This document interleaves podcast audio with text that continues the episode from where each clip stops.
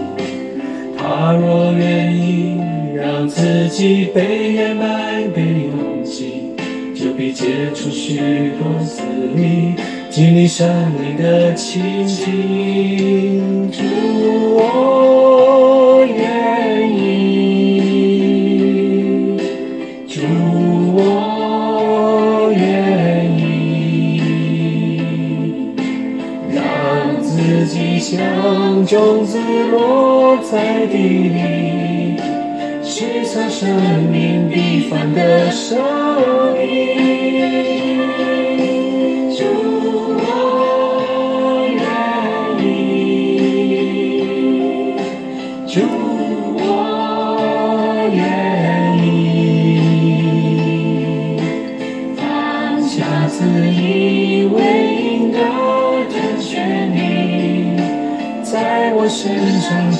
就一直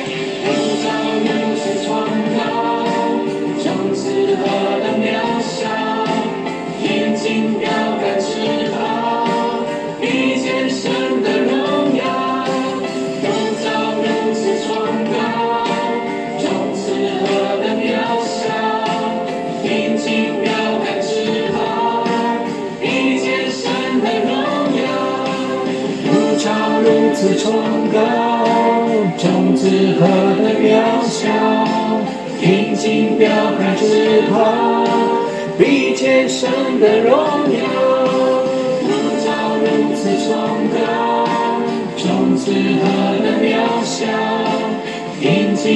高翅膀，比全神的荣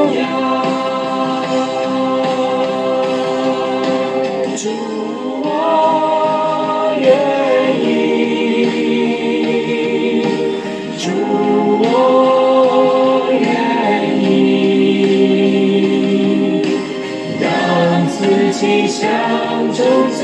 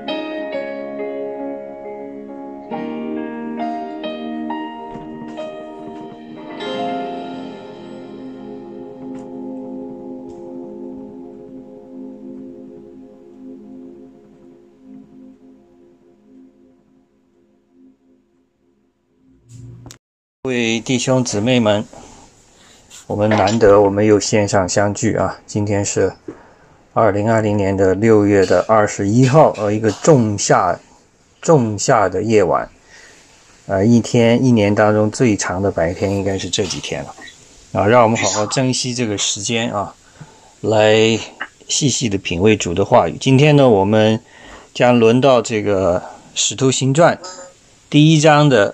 后半段部分啊，我们将会从第十二节开始看到第二十六节。这一小段呢，实际上真的很不不不长啊，非常的短，所以我们很快的把它先通读一下啊，有一个大概的认识。耶路撒冷不远，约有安息日可走的路程。当下，门徒从那里回耶路撒冷去，进了城。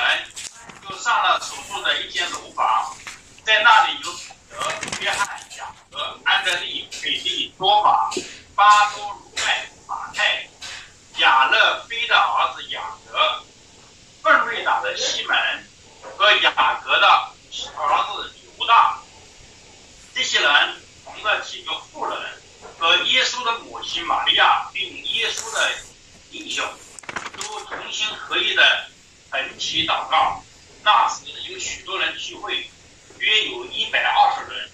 彼得就在弟兄中间站起来，说：“弟兄们，圣灵借大卫的口，在圣经上预言，领人捉拿耶稣的犹大，这话是必须应验的。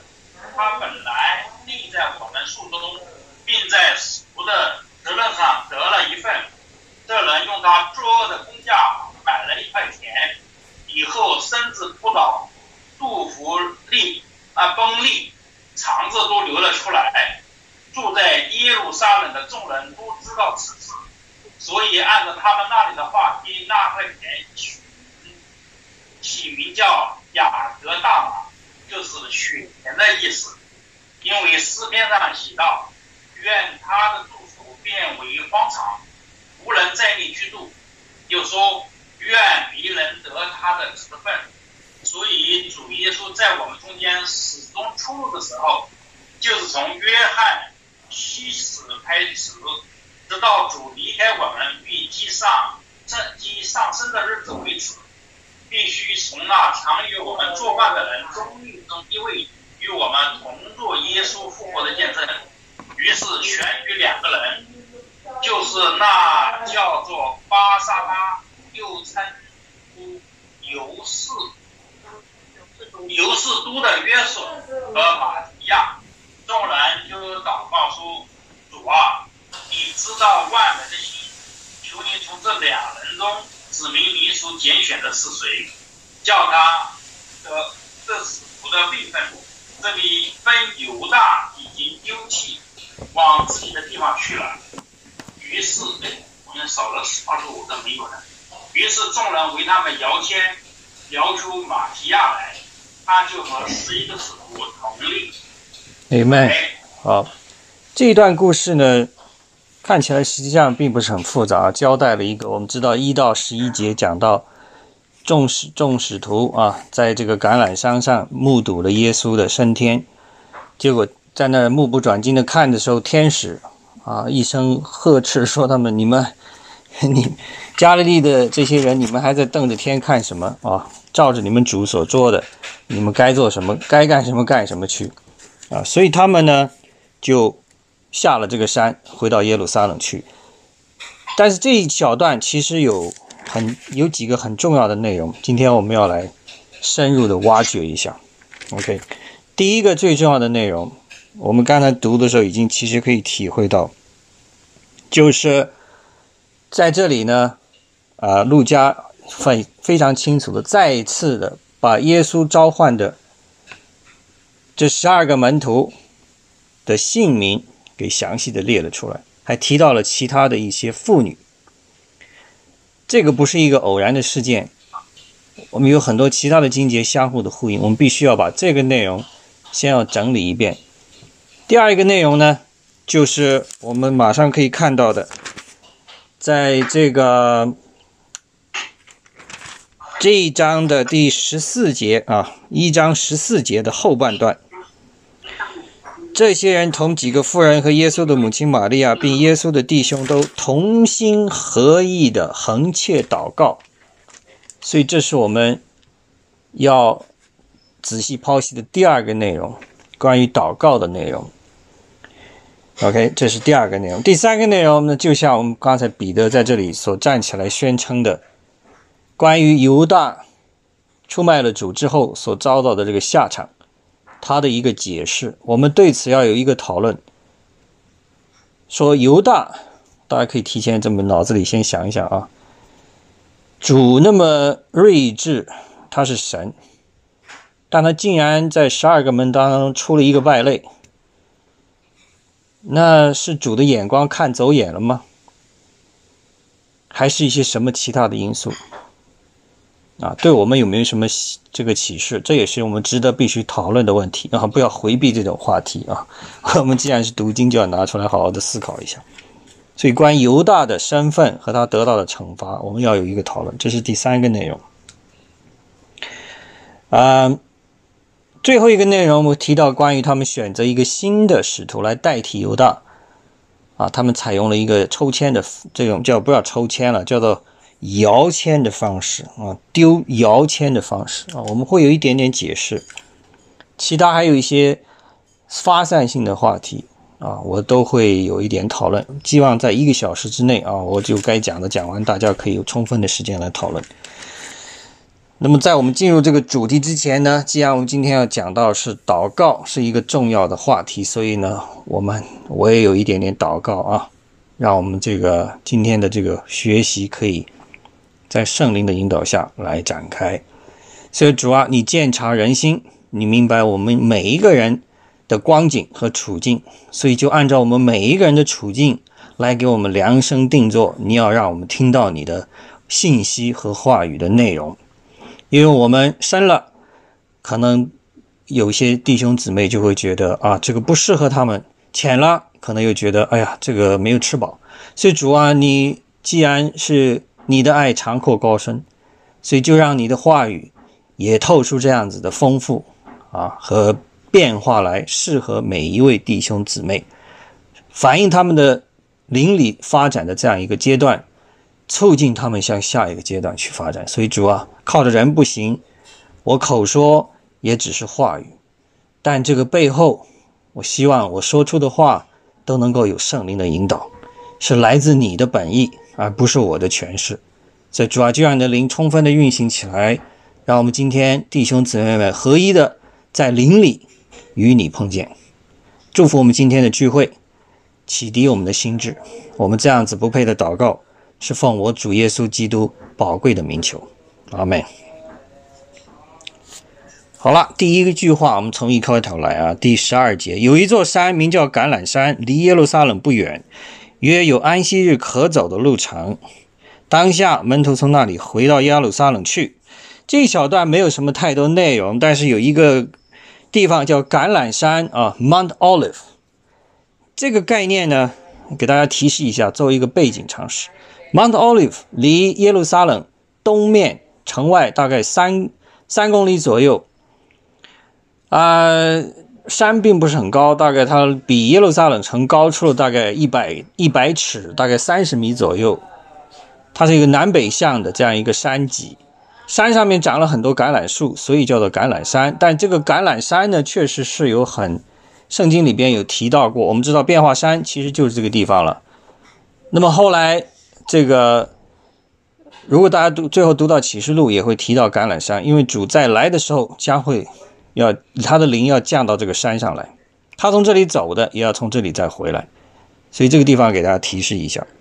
另外，约有安息日可走的路程，这个这个到底是多少距离啊？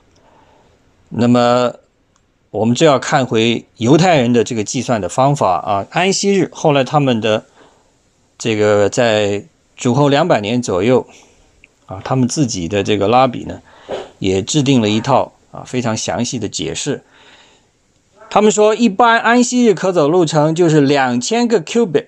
大家在读圣经当中提到这样一个概念，cubit，cubit 相当于十八英寸，一个 cubit 相当于十八英寸，所以你两千个换算来，差不多就等于是啊半个英里，差不多一公里左右，九百到一千米。也就是在安息日呢，你不是说只能待在家里，什么也出不了，什么也干不了，可以，你可以外出的。但走的路程不能超过一千米这个范围，所以给大家一个提示。OK，好了，当下门徒就那里回耶路撒冷去，进了城就上了所住的一间楼房。OK，他们注意啊，他们是在楼上的，他不是到地下室。OK，在那里我们知道这些人的名字再一次得到了这个啊印这个。重复啊！第一个我们知道，彼得是肯定第一个先出现的，后边还有三个人跟着他，但那三个人的顺序会有一点点不一样。但彼得永远是第一个。OK，第一个是彼得，第二个约翰、雅各和安德烈。有时候呢，你会见到约雅各、约翰会调换啊，安德烈有时候也会出现在前一点。但总的来讲，彼得是第一个啊。彼得可以说在这个时候已经成为了。使徒的这样一个大家默许的领袖啊，你说的通俗一点叫班长啊，彼得班长，大家已经把他推举出来了。对，那么接下来还有谁呢？还有菲利多马啊，这个巴多罗买、马太、亚亚勒菲的儿子雅各，因为有好几个雅各，嗯，James。奋锐党的西门和雅各的儿子犹大啊，他也就是，因为我们知道有另外一个犹大 Ascar，但跟这个犹大是两个人，要分开。他名字都张三李四王五啊，太多人叫同样的名字，所以他有一个区分的。好了，第十四节，这些人同这几个妇人和耶稣的母亲玛利亚。并耶稣的弟兄都同心合意的横切祷告。我们祷告呢，待会再来提。我们先看看这几个使徒。OK，他们这个名字以及他们召集的一个过程啊，大家有类似的经节呢，其实在这个路加福音里边是出现过好几次的了啊。大家可以现在翻一翻啊，这个可以翻到路加福音的第呃一开头，其实就已经有的了。路加福音。在他的第六章，六章十三到十六节，大家可以先看一下啊，《路加福音》第六章十三到十六节。那么，《路加福音》第六章的第十二节开始呢？其实，如果你的圣经有分标题，这里已经讲了，就是十二使徒，其中呢还有其他一些。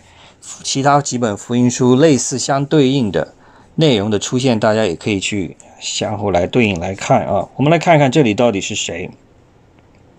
第十二节开始啊，这个呃，高老师你来读一下好吧？那时，耶稣耶稣出去上山祷告，整夜祷告神。到了天亮，叫他们的门叫他的门，们中间挑选十二个人，称他们称他们为使徒。这儿十二个人有西门，耶稣又给他起名叫彼得。还有他兄弟安德烈，又有雅各和约约翰、腓利和巴多买呃巴多罗买、马太和多马、亚勒菲的儿子雅各和分瑞党的西门、雅各的儿子犹大和卖主的加略人犹大。明白。所以大家可以看到，这是在路加福音里边第一次啊，完整的把十二个使这个使徒的这个。名字都说出来了，大家可以对照，可以看一下这个我们刚才读到的《使徒行传》第一章的啊第十二节、十三节这里几个名字基本上是一样的，只不过说彼得、约翰、雅各、安德烈这个顺序啊有一点点不同而已，其他都交代的很清楚。另外，他也提到了这个和卖主的加利人犹大啊，这里是明确的提到这十二个使徒的名字，哎。那么，但是呢，除了这个使徒之外啊，我们知道还有其他一些人啊，包括这个呃，耶稣的母亲，还有他的一些妇女，跟随主的一些妇女，这个也不要忽视。OK，我们来看一看有关妇女的这个内容。OK，其实妇女呢，我在这里今天可能要特别强调一下啊，有时候扮演的角色是非常重要的啊。他们认识到主之后，对主的这个追求啊和这种投入，有时候是完全超越了这个男性使徒啊。我们先来看一看有关的经节啊，在这里呢，大家要可以。这个回到应该是在第八章的内容啊，就是这个路加福音的第八章啊。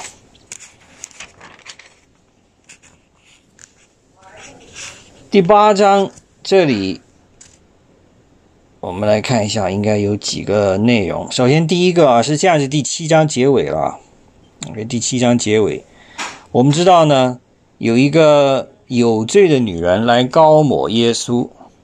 啊，大家这个故事并不陌生啊。耶稣正在跟一些人在吃饭啊，其中包括法利赛人啊，救了有一个女人是个罪人，这是第七章的第三十六节啊。知道耶稣在法利赛人家里坐席，就拿着盛香膏的玉瓶，站在耶稣的背后，挨着他的脚哭。眼泪湿了耶稣的脚，就用自己的头发擦干，又用嘴连连亲他的脚，把香膏抹上。OK，所以当那些男性使徒对此很有非议，说：“哎呀，这个人有病啊！这么贵重的香膏拿去卖了，换成银子，可以周济不少穷人呢。”但主的回答说得很清楚，啊，他说：“西门。”一个债主有两个人欠他的债，一人欠五十两，一个欠五两，因为他无力偿还，债主就开恩了他们两个人的债。你说哪两个人当中哪一个更爱他呢？欠你五十两的还是欠你五两的？啊，他通过这个回答，其实告诉他，你们还时常可以见到我，但是真的再过一段时间，我可能就走了。这个女人她把她很珍贵的东西都打破了，来给我高某，你们愿意花多少心思？到我自己身上呢，所以他也告诉他啊，其实有时候妇女所扮演的角色是很重要的。然后接下来第八第八章一开始这里也讲到了其他妇女的，我们接下来可以读啊，看看还有谁在啊？啊，路加福音第八第一节读第第一节开始啊，第一节读到这个第三节。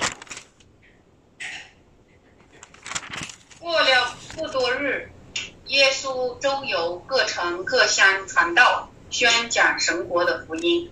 和他同去的有十二个门徒，还有被恶鬼所附、被疾病所累、已经治好的几个妇女，内中有称为抹大马的玛利亚，曾经有七个鬼从她身上赶出来。又有西律的加加宰菩萨的妻子约约亚拿，并搜沙拿和好些别的妇女，都是用自己的财物供给耶稣和门徒。明白啊，所以在这里提到了关于几个妇女，其中呢讲得很清楚，有一个这个抹大拉的玛利亚啊，抹大拉的玛利亚呢非常的重要啊，当然也有人很多猜测她是不是跟主耶稣。啊，有一个更加亲密的关系，还还有很多后边的很多一些小说家的杜撰的是这种所谓的耶稣跟他的爱情故事啊。当然，这些都是一些杜撰的内容，在圣经里边没有半点的这样子的提示。但他确实是一个跟主非常亲密的这样一个，他还不能算是 disciple 啊，没有被主召集来正式称他为你是我的使徒，但他确实是非常忠心追随主的这样一个妇女。啊，我们待会儿会马上可以见到，大家可以直接跳到啊，这个路加福音的第二十三章啊，路加福音的第二十三章啊，到它的基本结尾的部分了。我们来看看几个妇女的表现啊，路加福音第二十三章。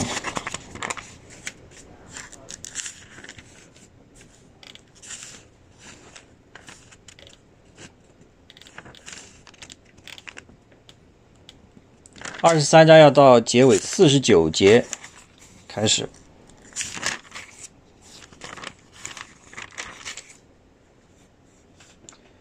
那么这一节呢，讲到了耶稣已经啊被钉十字架了，但是在这个之后发生了什么事情？OK，我们先看看第四十九节啊，《路加福音》第二十三章的第四十九节。啊，二十三章的第四十九节，还有一切与耶稣熟悉的人和从加利利跟着他来的妇女们，都远远的站着看这些事。明白。然后呢，直接跳到第五十五节。我们知道五十节到五十四节就是讲有埋葬主耶稣啊。然后第五十五节开始啊，这个米歇尔，你接着读吧。那些从加利利和耶稣同来的妇女跟在后面，看见坟墓和他的身体怎样安放，他们就回去预备了香料香膏。他们在安息日便跟着命令安息了。接下来第二十四章啊，马上接下去，二十四章一开头。嗯，七日的头一日黎明的时候，那些妇女带着所预备的香料来到坟墓前。看见石头已经从坟墓滚开了，他们就进去，只是不见主耶稣的身体。正在猜疑之间，忽然有两个人站在旁边，衣服放光。妇女们惊怕，将脸伏地。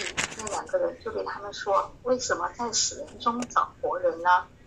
他不在这里，已经复活了。当纪念他还在加利利的时候，怎样告诉你们，说人子必须被交在罪人手里？”钉在十字架上，第三日复活，他们就想起耶稣的话来了。第九节，对。那你回去，把这一切的事告诉十一个使徒和其余的人。OK，那接下来第十节也很重要。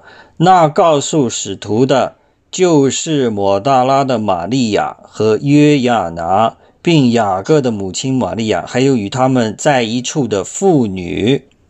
OK。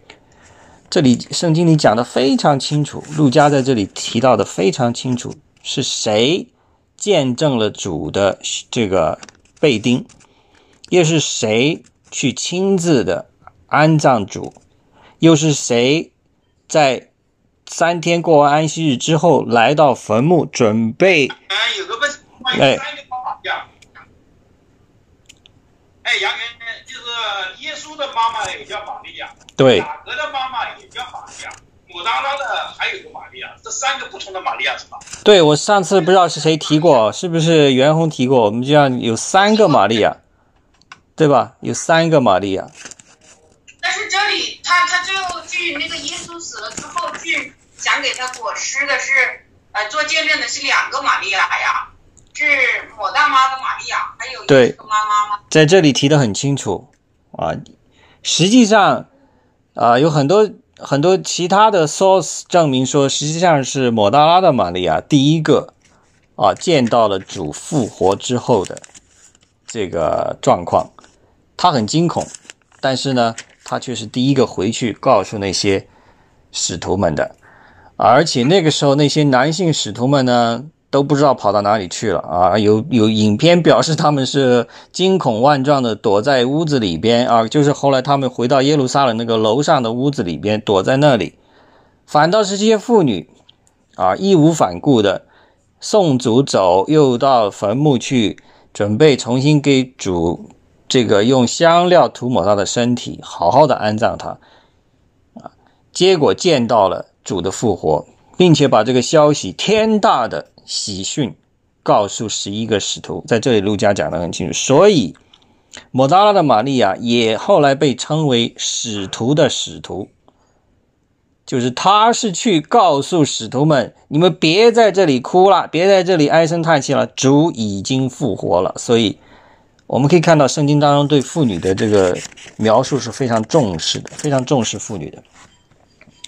所以，当然后来教会的发展的传统呢，却越来越把妇女放在一个次要的位置，变成一种好像只是一种厨房服侍为主，带小孩为主，啊，或呢有一些安慰劝告人为主。但这跟妇女本身的性格特点有一定的关系，她们可能也适合做这样子的工作。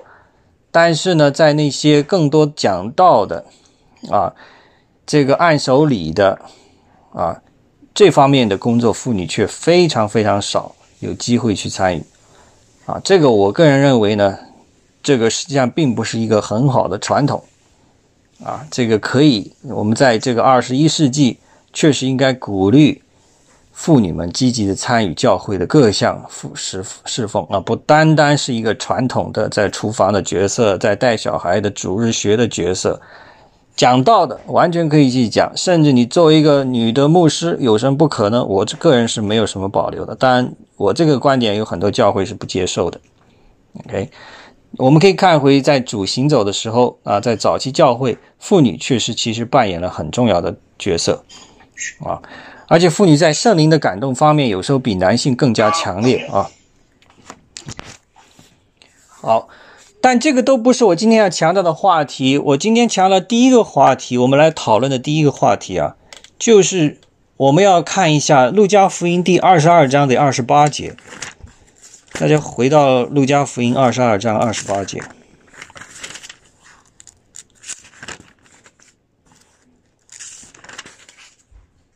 主在他殉道之前，他有一些很重要的话语，我们来看一下。路加福音二十二章的第二十八啊，这句话怎么说的？OK，那我来读好了啊。嗯，待会我们还看前面一点点，现在先看主在跟他们怎么说的啊。这是已经在最后的晚餐了啊，已经在主在做这个掰饼的这样一个动作，告诉他们这个代表了什么，你们如何去纪念我。但是他也讲得很清楚，你们当中有人要出卖我。OK，这是第二十节开始的。OK，接下来第二十四节开始，我们发现没有，门徒起了争论，他们中间有一个人可算为大啊。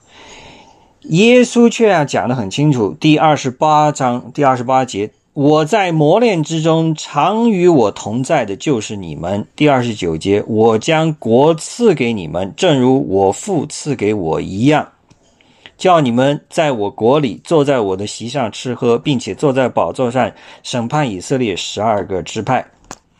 哎，在这里实际上也就是讲得很清楚，谁真正的可以成为主的这个家里边的一份子。这个是我们要来讨论的一第一个大话题：谁能真正成为这个家里的一份子？是一个什么样的标准？啊，我们当然到后来这一章读到后，呃，这个回到我们待会儿刚才读的《使徒行传》的第一章的第二十几节的时候，当然会看到他们去通过这个摇签的方式选举了下一个代替犹大的这样一个使徒。他根据的标准是什么？啊？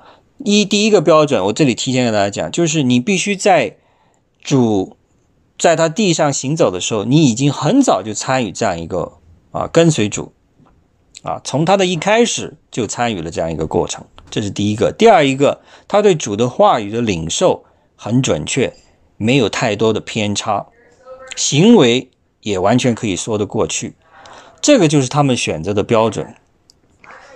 那么这个标准，我们今天拿来看我们，我们如何说？我仍然是主的家里的一份子，这个就是我们要时刻提醒自己的一个大的话题哈。我们的行为、我们的心思意念，还有其他一些什么样的因素，能够让我们保证说我们是这个家里的一份子，而不会被主已经抛弃了，而我们还浑然不知。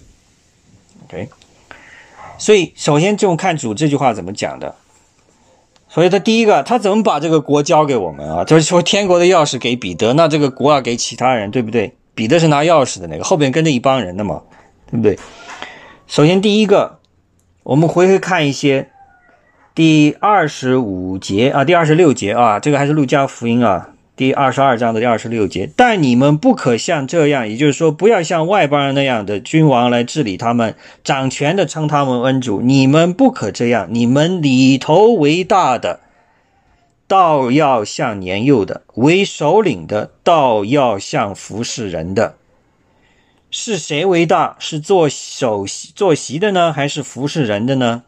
不是坐席的大吗？然而我在你们中间，如同服侍人的。OK，接下来就刚才我们读的这句话了。我在磨练之中，常与我同在的就是你们，所以我才把这样子的天国的这个名分交给你们，并让你们有这个审判以色列和十二个支派的权柄。所以，尤其是主刚才讲的第二十六节这里，我们英文这里讲的更清楚。But you are not. to be like that. Instead, the greatest among you shall be like the youngest, and the one who rules like the one who serves. For who is greater, the one who is at the table or who is served？讲得很清楚，主自己也讲，我来不是要别人来侍侍奉我，而是我来侍奉你们。所以这个信息是最根本的。 如何成为神家里人，并且成在这样的身份不会丢失，就是永远记住：谁想当头，你就必须首先去做服侍他人的人。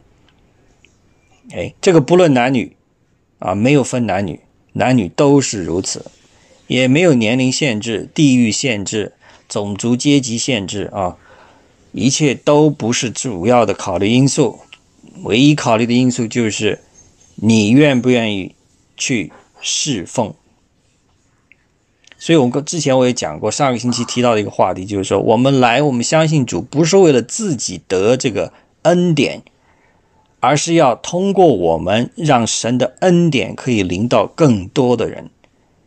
这个其实就是主本身他在人间行走的时候，所给我们传达的一个很清晰的信息。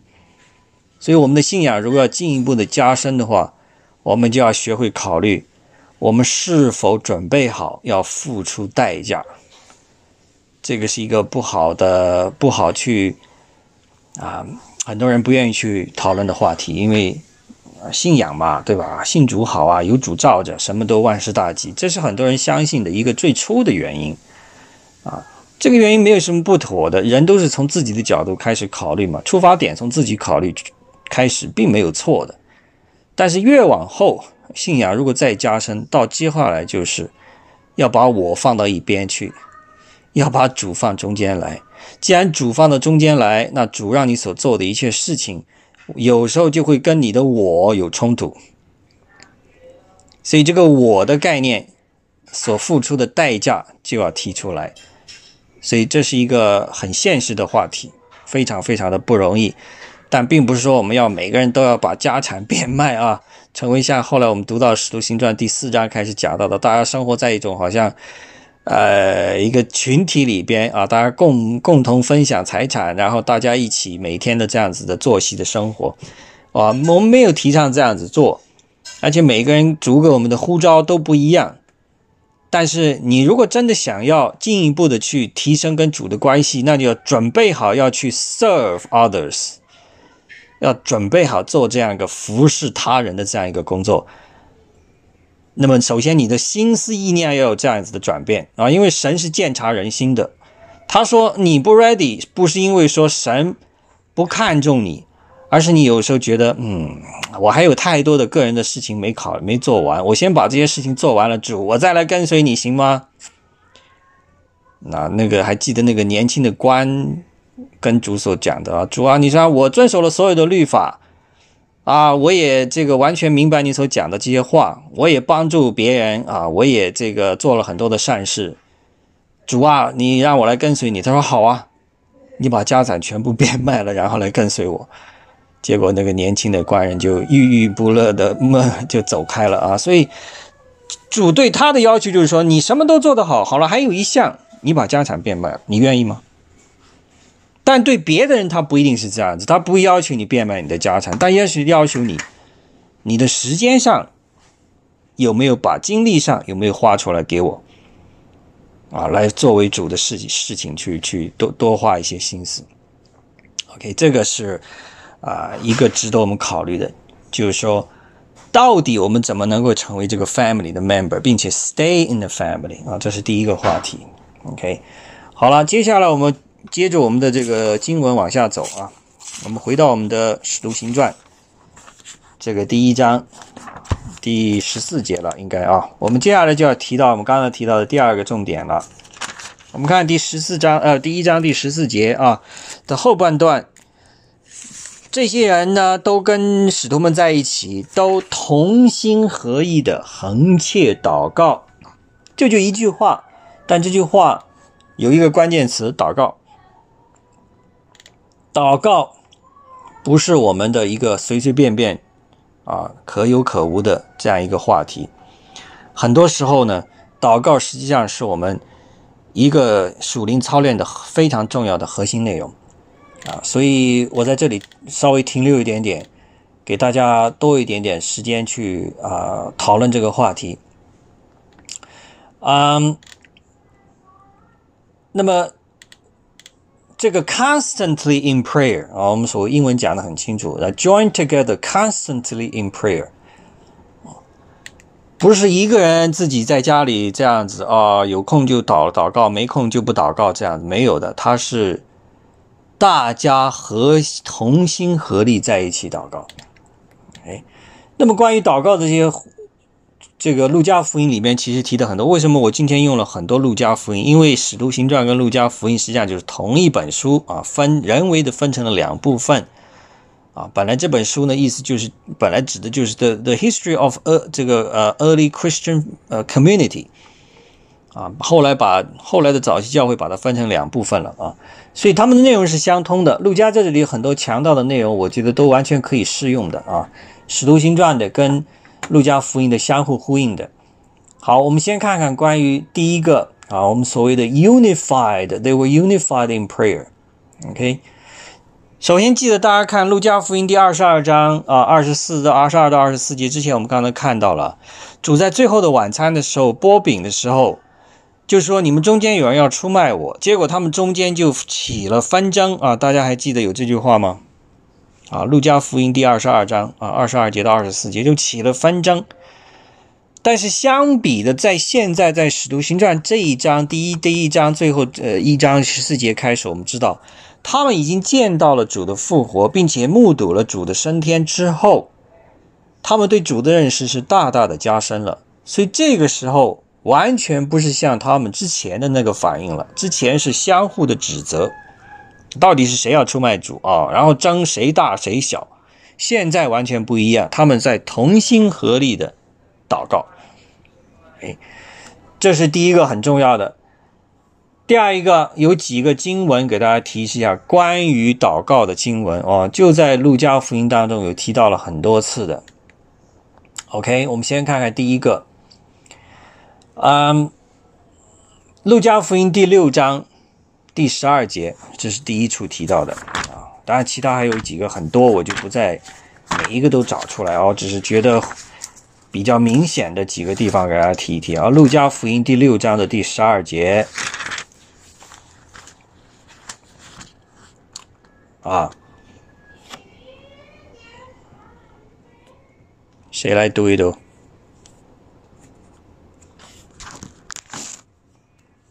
路加福音》啊，我们看看这个关于祷告呢，在这里大家来，我我先来起头读一读啊，《路加福音》第十一章的一开头，耶稣在一个地方祷告，祷告完了，有个门徒对他说：“求主教导我们祷告，像约翰教导他的门徒。”耶稣说：“你们祷告的时候要说啊，接下这段话是非常出名的了。我们在天上的父，愿人都尊你的名为圣，愿你的国降临，愿你的旨意行在地上。”如同行在天上，我们日用的饮食天天赐给我们，赦免我们的罪，因为我们也赦免凡亏欠我们的人，不叫我们遇见试探，救我们脱离凶险。这是第四节，第五节啊，大家可以接下去，我们这一一直读到第十三节。使徒使徒行传里面的不读吧，对，我来读。好，耶稣又说：“你们中间谁有一个朋友，半夜到他那里去，说：‘呃，朋友，请借给我三个饼，因为我有一个朋友行路来到我这里，我没有什么给他摆上。’那人里面回答说：‘不要是搅扰我，门已经关闭，孩子们也同我在床上了，我不能起来给你。我告诉你们。’”虽不因他是朋友起来给他，但因他情辞迫切的直求，就必起来照他所需用的给他。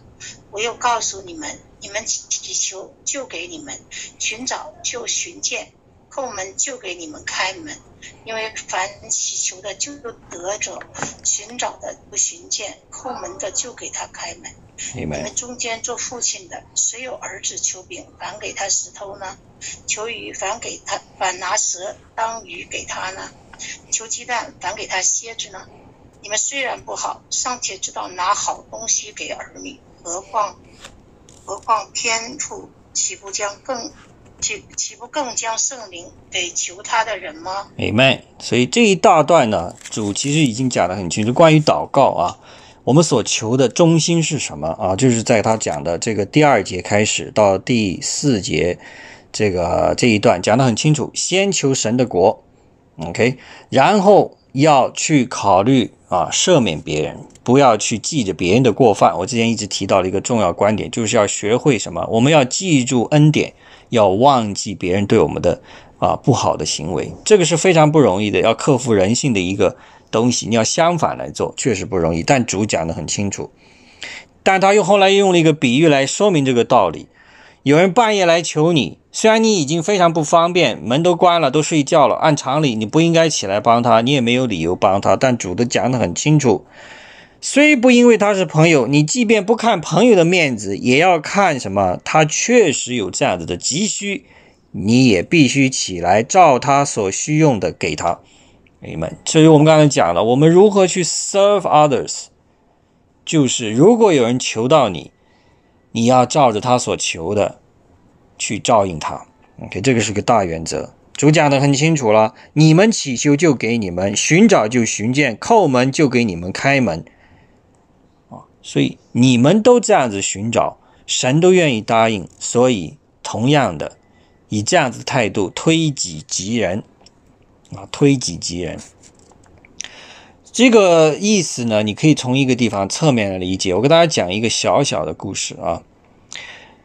犹太教里边有两大支派啊，很早以来都是一派是叫做正统派，另外一派叫做自由派啊。这是古代的犹太教都是这样子的。他们两派有相互的这种争拗，但这个争拗是非常健康的啊，不是只有一种观点，不同的观点。其中有一派。曾经有人去问他说：“你现在一只脚站在地上，就给我回答说，到底你们这个教、你们这个信仰的核心是什么？”后来那个拉比就说：“如果你不想别人做这件事情到你身上来，你也不要把这件事情做到别人身上去。”其实主也讲过这样子的话，对吧？叫做“非己所不欲，非叫什么？”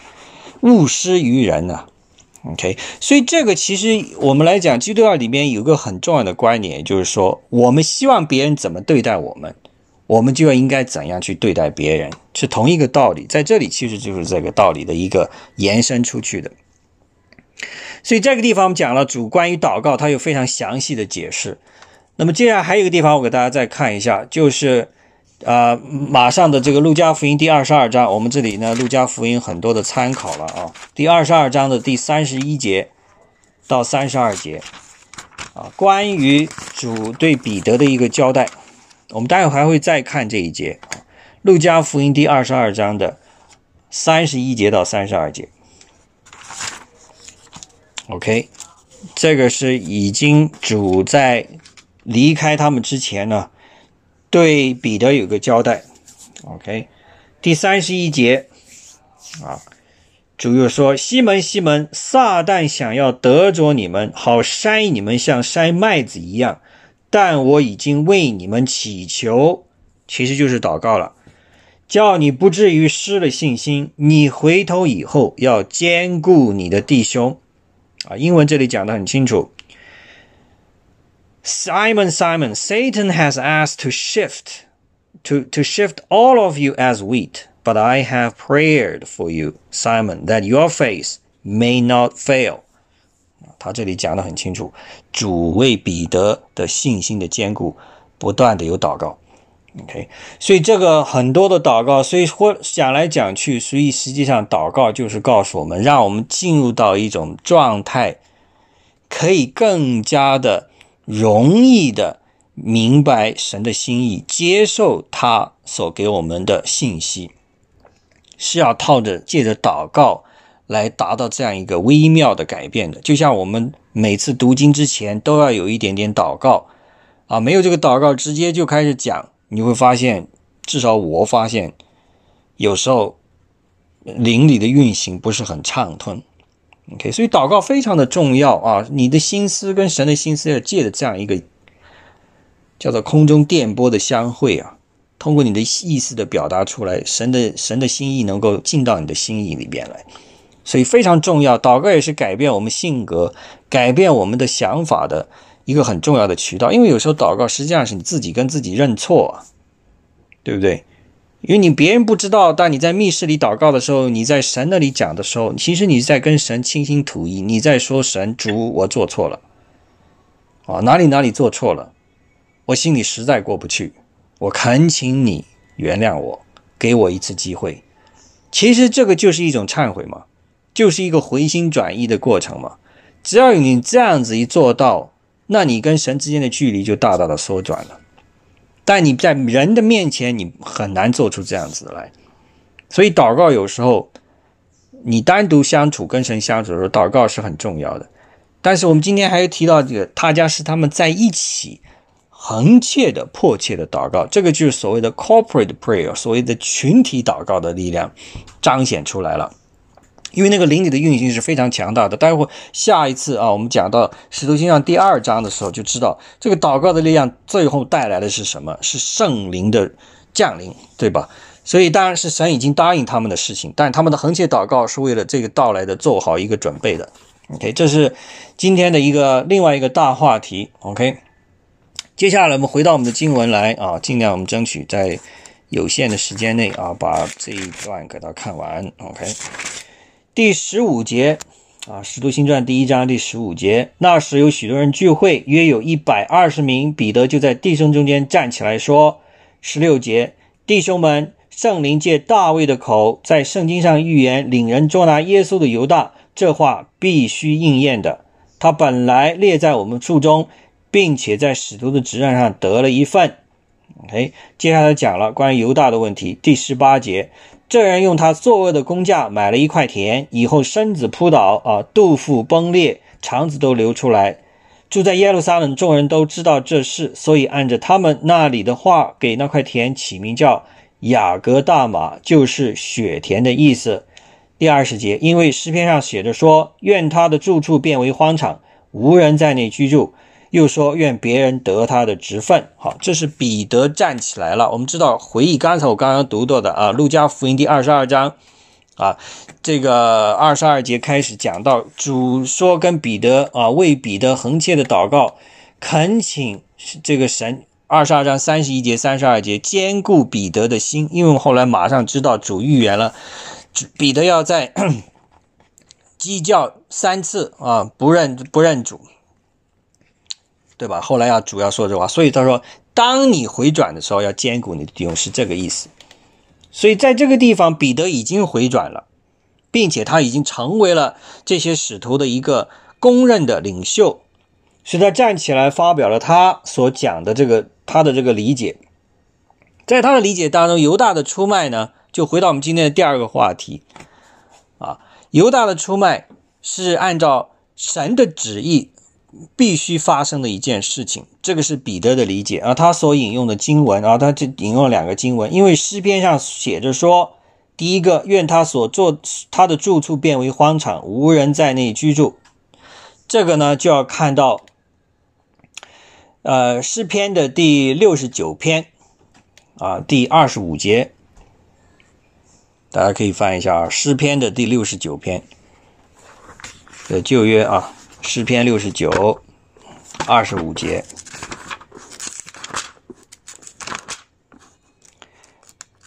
六十九挺长的一篇啊，总共有三十六节啊。那么其中在第二十五节的时候，他提到了。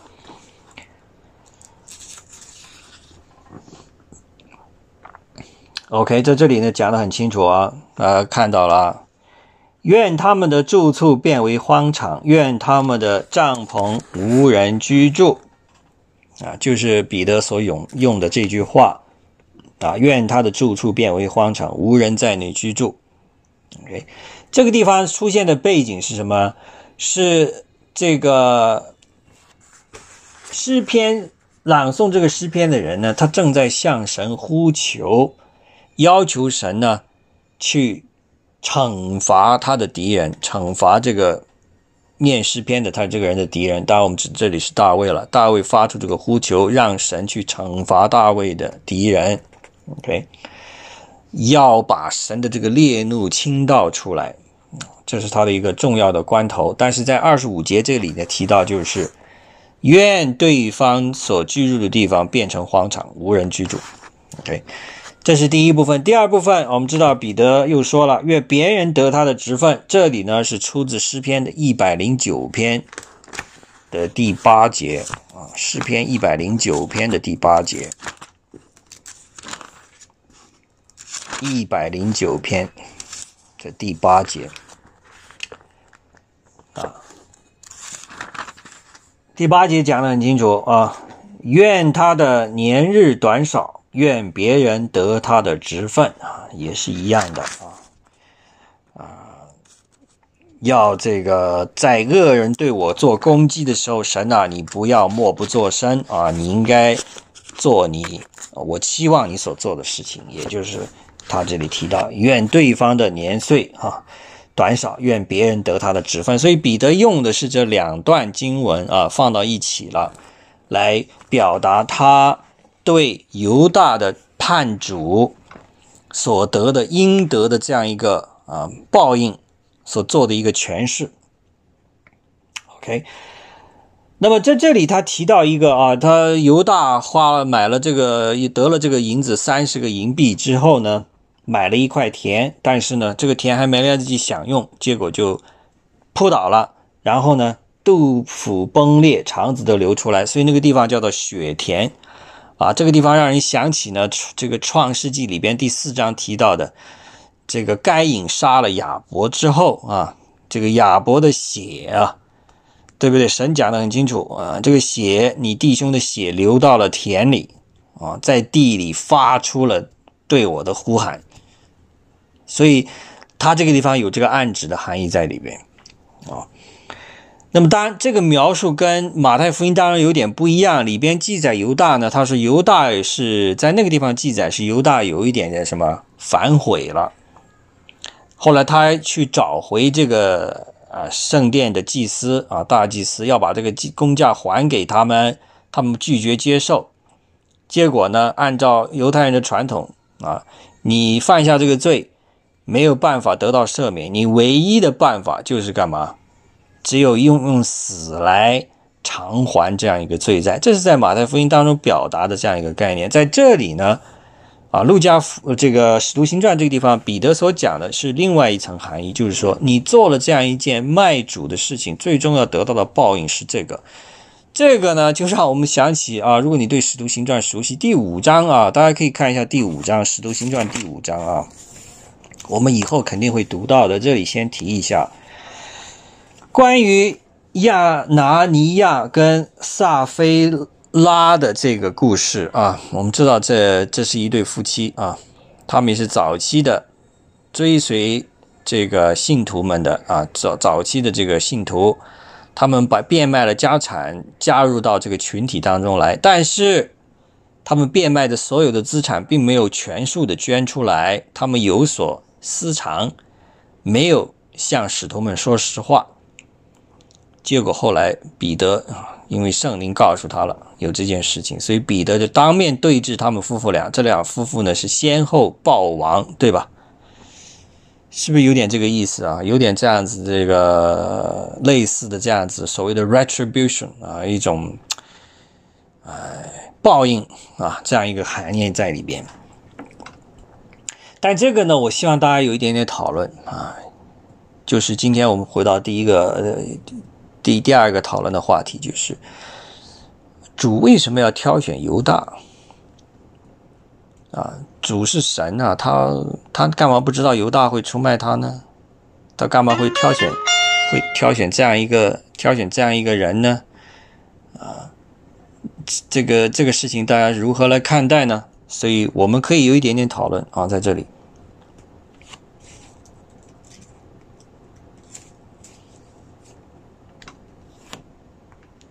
有谁愿意发表一点看法？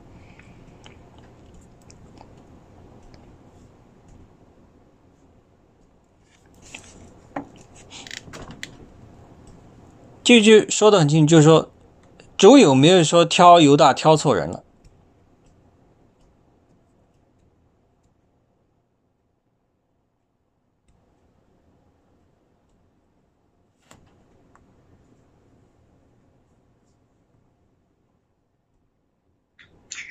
我觉得我有一点问题哈。嗯。能听到吗，杨云？我听得到。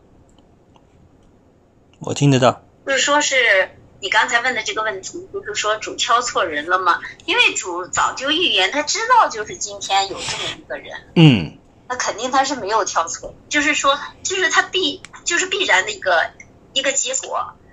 他包括选犹大，是不是也是就是嗯？在他的这个计划中，所以呢，我我是有时候我也在在想，说为什么知道有这么一个人，神还要拣选他呢？是神一定是知道多呃哪一年什么时候他要出卖他，他为什么要拣选他？对，所以。答案是一定的，但是就是不知道。是啊，那可能神也就是说，可能知道人最后会堕落成这样的一个结果，然后呢，神就是必须用自己的这个死这种赎价来这个把我们这些罪人来赎回吧。是，所以说就必然这样说对吗？其实不同的意见啊，这个没有一个没有所谓的完整的、完美的一个答案啊。但我们可以只能说从我们有限的理解的角度去去去想办法去明白。那么当然，如果你看回前前半段啊，就是《使徒行传》第一章这里第十六节讲的，这是彼得的原话啊。他说：“兄弟们。”圣灵借大卫的口，在圣经上预言领人捉拿耶稣的犹大，这话是必须应验的。也就他的理解，就是说，这个是神已经命定要发生的事情，所以这个只是神的一个计划当中的一部分。所以从某种意义上来讲，犹大他只扮演了一个，啊，你说如果神在下一盘棋，也许犹大就是其中的一个棋子儿。你可以这么理解啊，但这个理解只是一方面，并不全面。那我倾向于从另外一个角度来理解，我不是说否认棋子这个说法不对啊，或者他对啊，这个大家可以斟酌。有另外一个地方来理解，如果不是犹大，那是不是应该有其他的人也会做出这样子的举动？也就是说，推己及人啊。如果我们身处在那个年代，我们碰到这样子的情况，我们会不会变成另外一个犹大？这个倒是值得我们去好好思考一下啊！因为有其他人没有变，但犹大变了。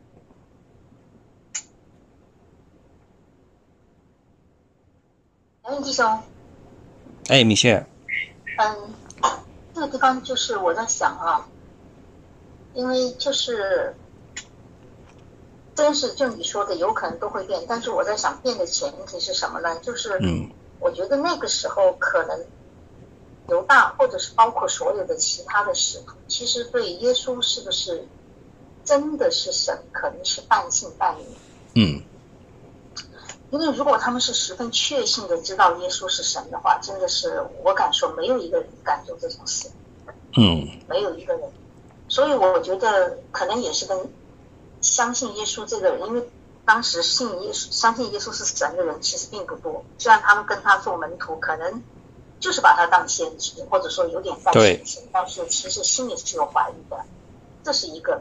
然后跟着就，因为人一般来说最容易犯，因为犹大可能因为他是管钱的吧，可能他是对，他是管钱因为他是管钱的，可能所以他对钱更更更更敏感一些。嗯。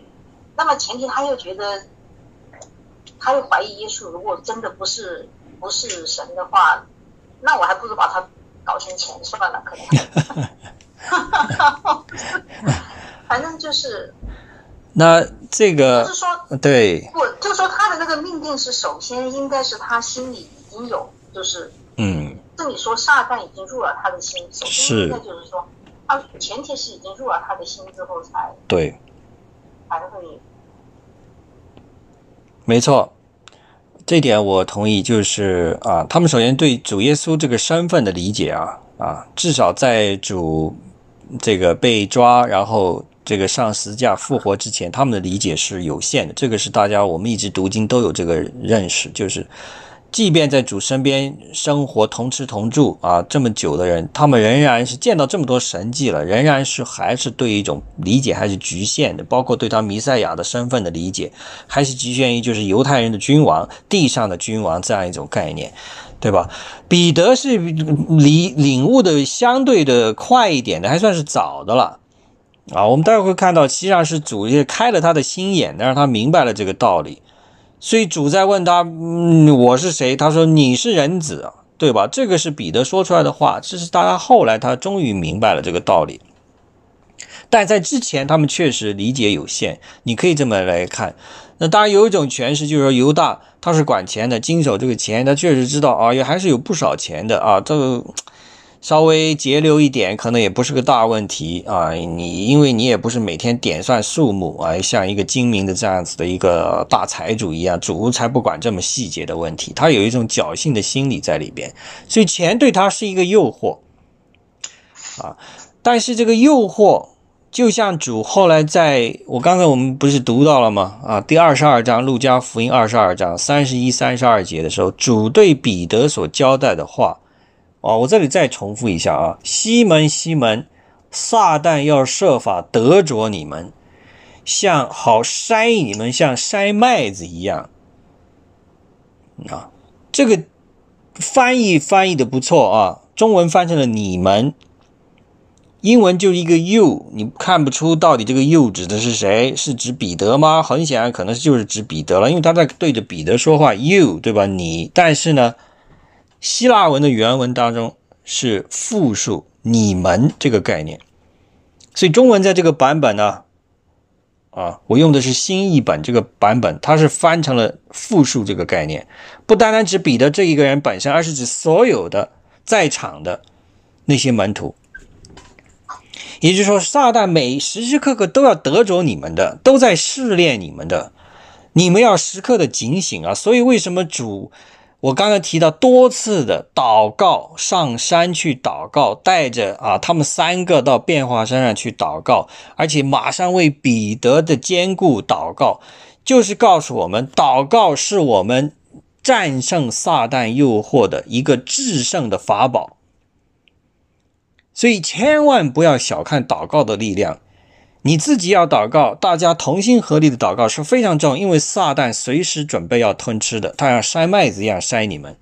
所以主就后来讲了，但我已经为你祈求，叫你的信心不至于失掉。所以主在这里交代的很清楚，所以我相信犹大他有这样子的潜潜质在里边，是被撒旦可能会吞掉。啊，包括其他的使徒，我相信都会有这个，都有这种所谓的 potential，一个 weakness。我们每一个人心目当中都可能有那么一两项东西是你的弱点，甚至是致命的弱点。你很平常时候没有经受过试探的时候，这些弱点不会暴露出来的。你是一个很好的基督徒啊，言行举止都完全过得去。但是，一旦碰到了你的这个弱点，你这个坎儿，你过不去。你在那里就会有很大的程度被撒旦给拉住，在这里他就能把你给把你给切叫做什么辖制住啊！所以每个人都有这样子的问题。我相信呢，我们灵命成长的一个关键就是你要承认，我有几项东西在这个地方始终过不了关，我不断的犯同样的错误。不断的检讨，不断的来到神的面前请求他的宽恕，但我不断的又同样的再犯这个错误，这是非常懊恼的一件事情。到底神啊，这个在选他作为使徒之一啊，是不是犯了这样一个错误啊？这个这是一种，当然可能也有很多人就就觉得我这个宣称实在是太过分了啊，我都不怕。既然大家愿意来讨论，就要把自己思维打开了讨论。所以刚才我相信呢，米歇尔也分享了他的啊，高老师也有他的分享。我刚刚要做一个总结，也就是说，我们每一个人都会面临被这个撒旦掳去的这样一个可能啊，这种试探是随时都存在的啊，包括这个撒旦他对我们这个读经小组。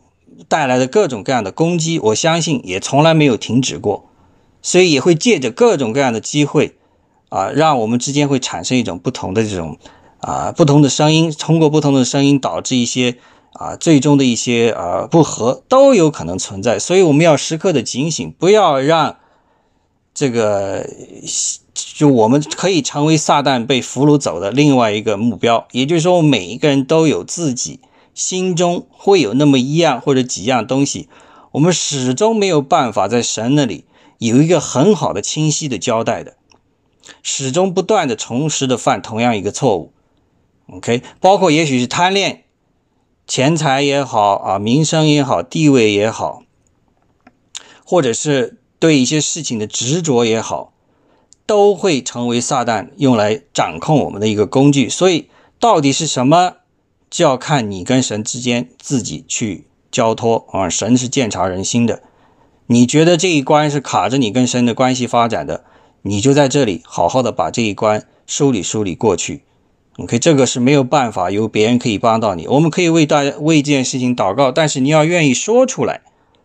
我们才能核核心的同力的啊，在这里为这件事情做祷告。所以，首先承认自己有这个方面有问题；第二，愿意带出来，让大家弟兄姊妹拿出来一起为这个事情做祷告。如果愿意做到这一步，这个问题实际上已经很大程度上得到了控制，因为神已经介入了，弟兄姊妹已经参与了，所以撒旦再拿这个事情来钳制你的可能性就大大的减少了。所以，这是你成功的一个重大的一步。所以这是我刚才要讲的一个中心思想。OK，好了，那么我们的经文呢，读到了关于犹大啊，这个彼得对他的一个评价。接下来第二十一节，我们进入到了最后这个尾声的阶段。所以主耶稣在我们中间呢，始终出入的时候，就是从约翰施洗起，直到主离开我们被接上升的日子为止。必须从那常与我们作伴的人当中立一位与我们同作耶稣复活的见证。这里彼得强调了啊，犹大是走了，现在我们是十二个人，缺了一个，十一个，显然还要补一个啊。这个地方为什么要补齐这十二个人，而不是啊，反正少一个就少一个啊？实际上你看了没有？主之前在他这个被抓。啊，然后他已经遣散了七十个人，到这个整个犹大地去向犹太人宣讲这个主的这个福音啊。所以不单单这十二个人，其实有很多的人，包括我们这一节看到了，在第十五节的时候，有许多人聚会，约约一百二十人，对不对？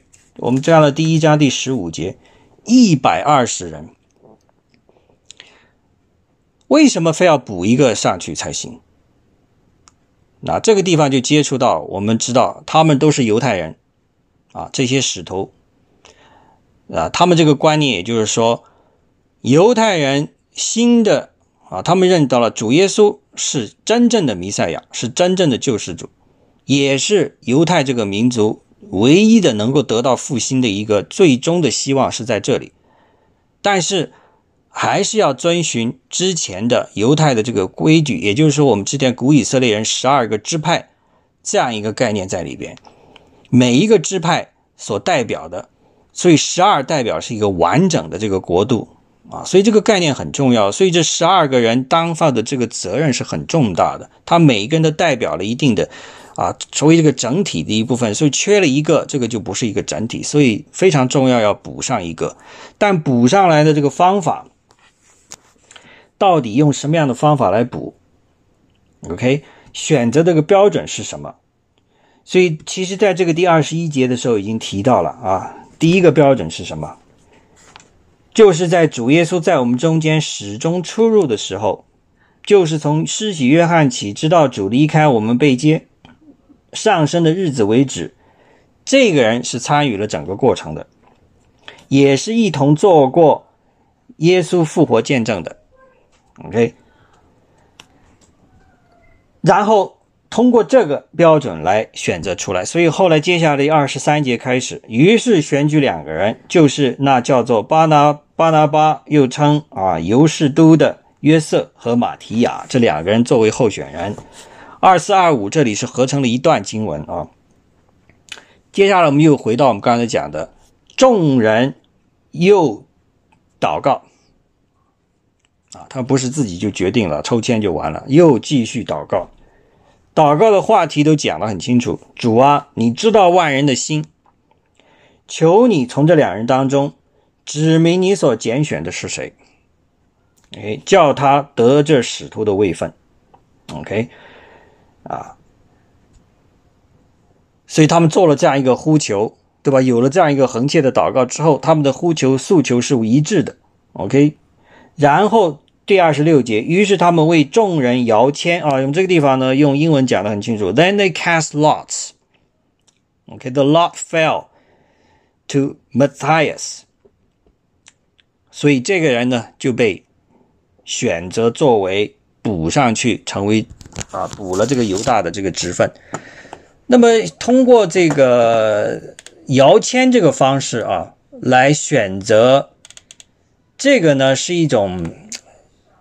如果大家留意去看这个新约啊，从这个以后啊，从了接下来第二章五旬节啊，圣灵降临了以后，他们在做任何选择的时候就没有通过这种摇签的方式再来做了，他们都是统一的啊，这个合合心意的一起祷告，然后看圣灵给他们一个明确的印证啊，并没有再去通过这种抽签摇签的方式来做，所以也就是说。他们得到圣灵入住之前，他们还没有办法有一个确据说他们做的这个选择是对的，他们还只能用一个旧的传统的方法啊，这个通过抽签的方式、摇签的方式，是啊，是一个很传统的。大家可以看到，这个有一些旧约的章节里边有提到的啊，其中包括这个立位记，立位记第十六章。大家如果愿意，可以翻一下啊，《立位记》第十六章第八节。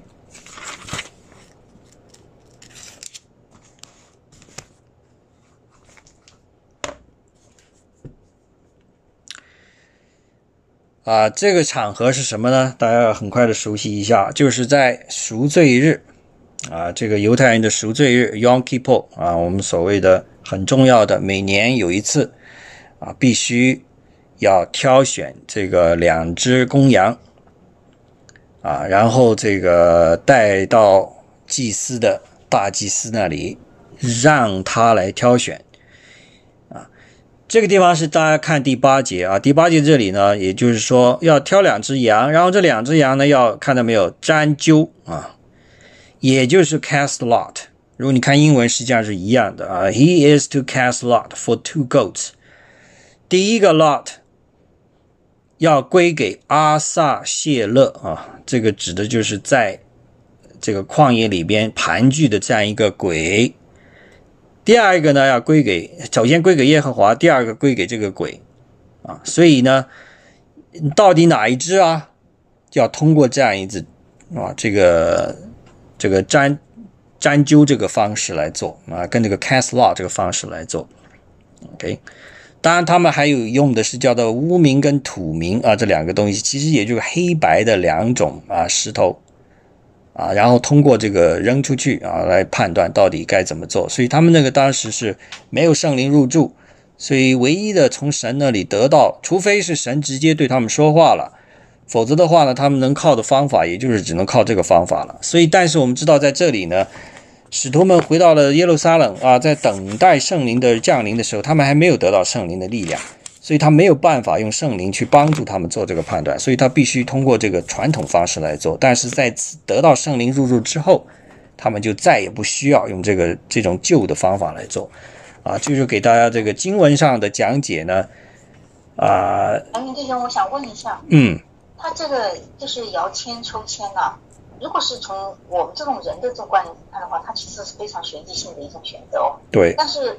但是他如果是选在这圣经里面的话，其实他们人可能是都摇签，这中间有没有神的灵在运行呢？应该不会是随意的吧？不会，因为确实是有神的这个旨意在里边的啊。他这个签摇出去啊，这个确实是会能反映神的心意的。对，那就应该是他们反映神的心意。作为摇的人来说，其实摇出什么样子非常随机的。其实这个过程还是神在掌控的，是不会是说也也有神的灵在运行的？对，但是呢，比起我想说的是什么什么呢？就是这个让我想到，因为比如说在国内的话，比如说那种拜寺庙烧香以前，他们也要摇签，那我就想那种签摇出来是不是其实是有邪灵的那种作用？因为这个摇签是神的旨意，话是神的灵的话，那种国内的那种他们那种以前的摇签，是应该是有邪灵的作用？啊，你你如果到一些佛教的寺院去啊，参抽签占卜这种呢，呃，其实是有神灵在后边起作用的啊，因为我们但是是他们的神，不是对，不是说那种。是他们的，就是相当于是邪的那种。所谓英文叫做 divination，对吧？就是叫做 divination。这个呢，实际上，呃，这神在旧约里边已经讲得很清楚，你们不能去做这种 divination 啊，就是说完全按照自己的心意去占卜，这是神不允许的。OK，但是神允许他们啊，为了神的事情，通过一个占卜的方式，但是是要得到神的许可的情况下，你可以去做。啊，所以这个中间的虽然动作是一样的，可能方法上好像技术上来讲是一样的，但是整个这个神明背后的神明是完全不一样的啊，所以这一点是很清楚。对你的理解是是朝的是在正确那个道路上，确实是那些庙里边扔出去的签呢，它确实是有一种背后他们所供奉的神灵的，他们所相信有这个神灵的力量在背后支持这样一个筛选的这样个功效。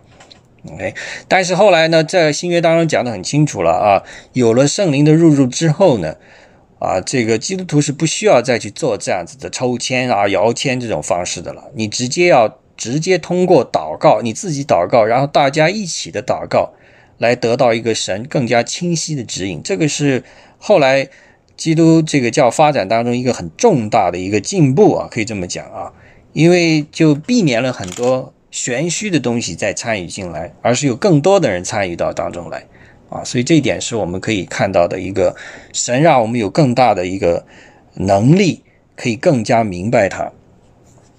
所以做一点点总结啊，也就是说，我们在呃回到犹大的这个死啊，你我们知道，在这个地方彼得讲他是遭天谴了啊，但是我们知道，在马太福音当中提到他是选择上吊的啊，上吊自杀的。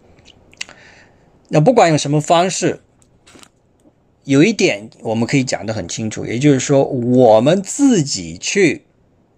啊，在认识到有错误，但是呢，你不是说把这个错误带到神的这个脚前来承认，来得到他的宽恕，而是靠着自己的能力去做所谓的赎罪，这样子的功效完全是适得其反的。也就是说，你不管你给自己加多重的责罚，这个责罚最终是没有办法洗清你的罪债的。唯一能够洗清我们罪债的是主耶稣的宝血，所以，我们不管犯什么样的错误，你你自责心有多重啊，最终你要能够真正得到神的赦免，是必须要回到他的脚前来做。所以，像犹大这个，不管他什么方式，采用自杀这个方式、自残这种方式也好，没有一个好的结果。这个呢，实际上有例子的啊，我们知道马丁路德。他是后来改革中的这个先锋了，但是他在成为改革中有这样子的新思维之前，他是一个非常虔诚的这个天主教徒啊。他二十岁的时候，他当时在路上行走，天降大雨啊，打雷打得很厉害，就那个雷就不断的在他周围劈下来啊。所以他非常的害怕，他就祷告。他当时向谁祷告呢？他向，因为知道，如果大家对天主教有点了解，他们每一个信徒都有自己所信奉的这种所谓的啊圣人，他们有一个他们相对应的圣人。那么马丁路德他年轻的时候，他所信奉这个圣人是安啊安娜，圣安娜。这个圣安娜呢，就是谁？实际上他们认为是这个圣母玛利亚的妈妈啊，所以。所以认为圣安娜有很强大的一个能力，所以他就向他祷告，然后他许了个愿，说：“他说啊，如果今天没有被雷劈到，我能活着，我就进修道院，我就去啊，把自己的一生奉献给神啊。”后来真的他没事，好了，他就兑现了他的诺言，进入了修道院，成为一个非常虔诚的天主教徒。他到那个虔诚到那个地步，他每天要做很多的忏悔啊，这种。检讨自己的行为上的不足啊，甚至用体罚的方式惩罚自己、鞭打自己，有时候甚至被鞭打到昏死过去。而且他每次到忏悔室去，那个在忏悔室里边那些神父见他都怕了，因为他一开始忏悔就没完了，停不下来的，所以人家都烦他了。就这样子，他仍然觉得自己缺了点什么，仍然感觉到。我没有办法释怀这个重担，因为每天我在犯各种各样的错误，我又想到一点点金钱了，我又想到一点点美色了，我又想到一点点什么了，一想到这结果糟糕了，这个神不所允许的，哇，糟了，我怎么过这个日子？马上去忏悔，马上去体罚，没有用的。后来他发现这个重担压得他实在喘不过气来。后来直到有一天，神给他一个启示。告诉他明白了一个道理，就是说，神不在乎你做多少个工作，按照自己的能力去做多少个工作。OK，你做一辈子你也做不完。你要唯一相信的就是干什么？相信主已经为你做好了这一切，你所有的罪债，主都已经通过的宝血帮你遮盖了。OK。你要做的就是来到他的脚前，承认他是主，真正的接受他这个救恩，而不是靠自己秉持公义啊去惩罚自己来得到神的赦免。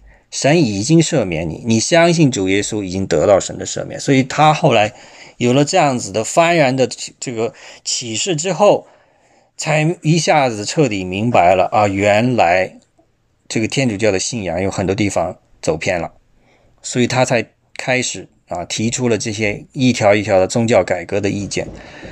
所以通过犹大这个事情也告诉我们，就是刚才那个讲的，不要哦按照自己的能力去说，我要自己惩罚自己得到神的赦免。没有，你唯一得到神赦免的方法就是来到神的脚前，你可以承认主耶稣，你的担子是轻省的。啊，你的你的希望是大大的在这里的，OK，不是靠自己，而是要靠主。所以这是最后一点点呢，我这个简短的提一下，也就是说，我们每一个灵命成长啊，是一个挣扎的过程，OK，需要时间的啊。这个包括彼得的成长，我们知道在使徒行传当中，彼得已经开始成长成为一个非常坚强的教会的领袖啊。在此之前，我们知道三次不认主也好，夸大其词也好，有勇无谋也好，我们都见到这是一个彼得。但是到了后来的彼得，我们再往下去读啊，马上接下来第二章、第三章往后，彼得是一个很成熟的教会的领导啊，处事也这个原则掌握的非常的精准，而且呢，他是放胆去宣讲主的道。OK，甚至被关到监狱里，但是啊，天使把他给营救出来，又被抓起来，被警告，他仍然坚持去传道啊，所以这个是完全不一样的彼得了。我们知道，通过这个彼得的成长，也可以让我们看到我们自己啊面临的很多的问题，但这些问题不是一蹴而就的啊，靠着主，今天我们相信主，明天就彻底解决的啊，不是这么容易的，要一点一点的去进化的，一个成圣的过程是。可以快，可以慢，但很多程度上是慢的，不是快的啊！因为我们人有很多的来自肉体的东西啊，在羁绊我们；来自世界的东西在引诱我们。所以，我们如何每天过得胜的生活啊？这就是我们每天要面对一个功课啊！但是，通过读《使徒行传》，我们知道我们有一个制胜的法宝。就是第一章的第十四节啊，我们在最后来一起大家读一读啊，这个《使徒行传》第一章第十四节啊，我非常的喜欣欣赏这段话，这可以成为我们今天啊，甚至这一周你可以去反复咀嚼的一个话语啊。这些人同几个妇人和耶稣的母亲玛利亚，并耶稣的弟兄都同心合意的横切祷告。Amen 啊，英文我再读一遍啊，这句话实在是太宝贵了。OK，嗯、um,，They all joined together constantly in prayer, along with the women and Mary, uh, the the mother of Jesus, and and with his brothers, constantly in prayer. 我们感谢赞美主啊！我今天的分享就这么多啊，大家可以有，因为我们啊。 聚会结束的时候，我们来共同唱一首还是盛小梅的诗歌《医治的爱》。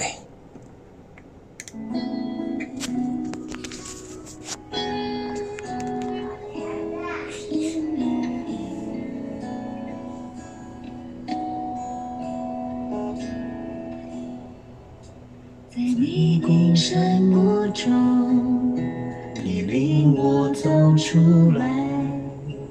我跌跌又转转，是你扶我站起来。我满身是伤痕，你将我抱起来。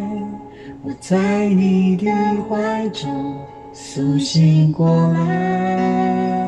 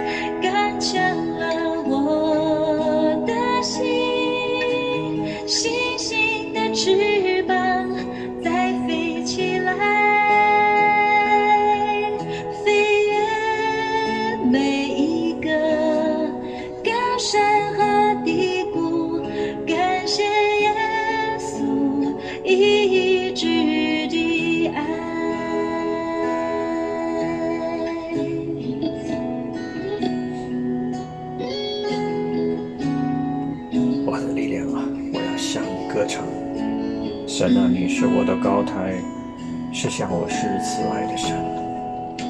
在迷谷山谷中，你领我走出来，我跌跌又撞撞，是你扶我站起来，我满身是伤痕，你将我抱起来，我在你的怀中苏醒过来。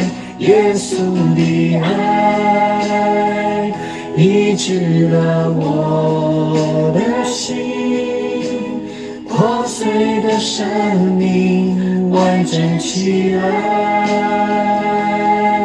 心中又燃起光明的期待，再一次勇敢将自己敞开。耶稣的爱刚强了我的心，星星的翅膀再飞起来，飞越每一个高山和低谷，感谢耶稣医治的爱。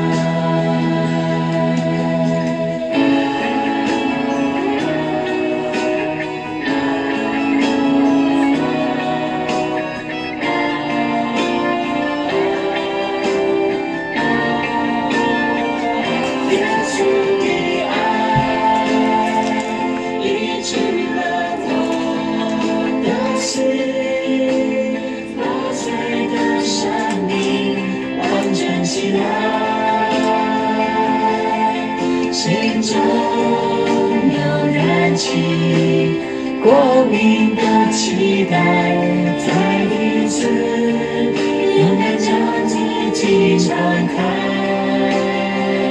耶稣的爱，刚强的我的心，星星的翅膀再飞起来。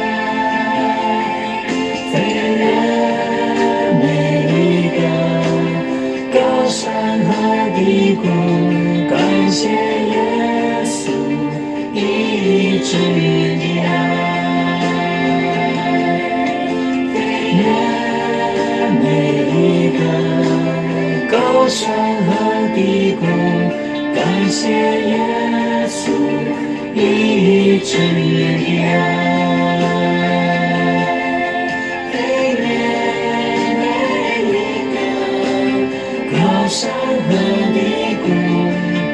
耶稣一直的爱。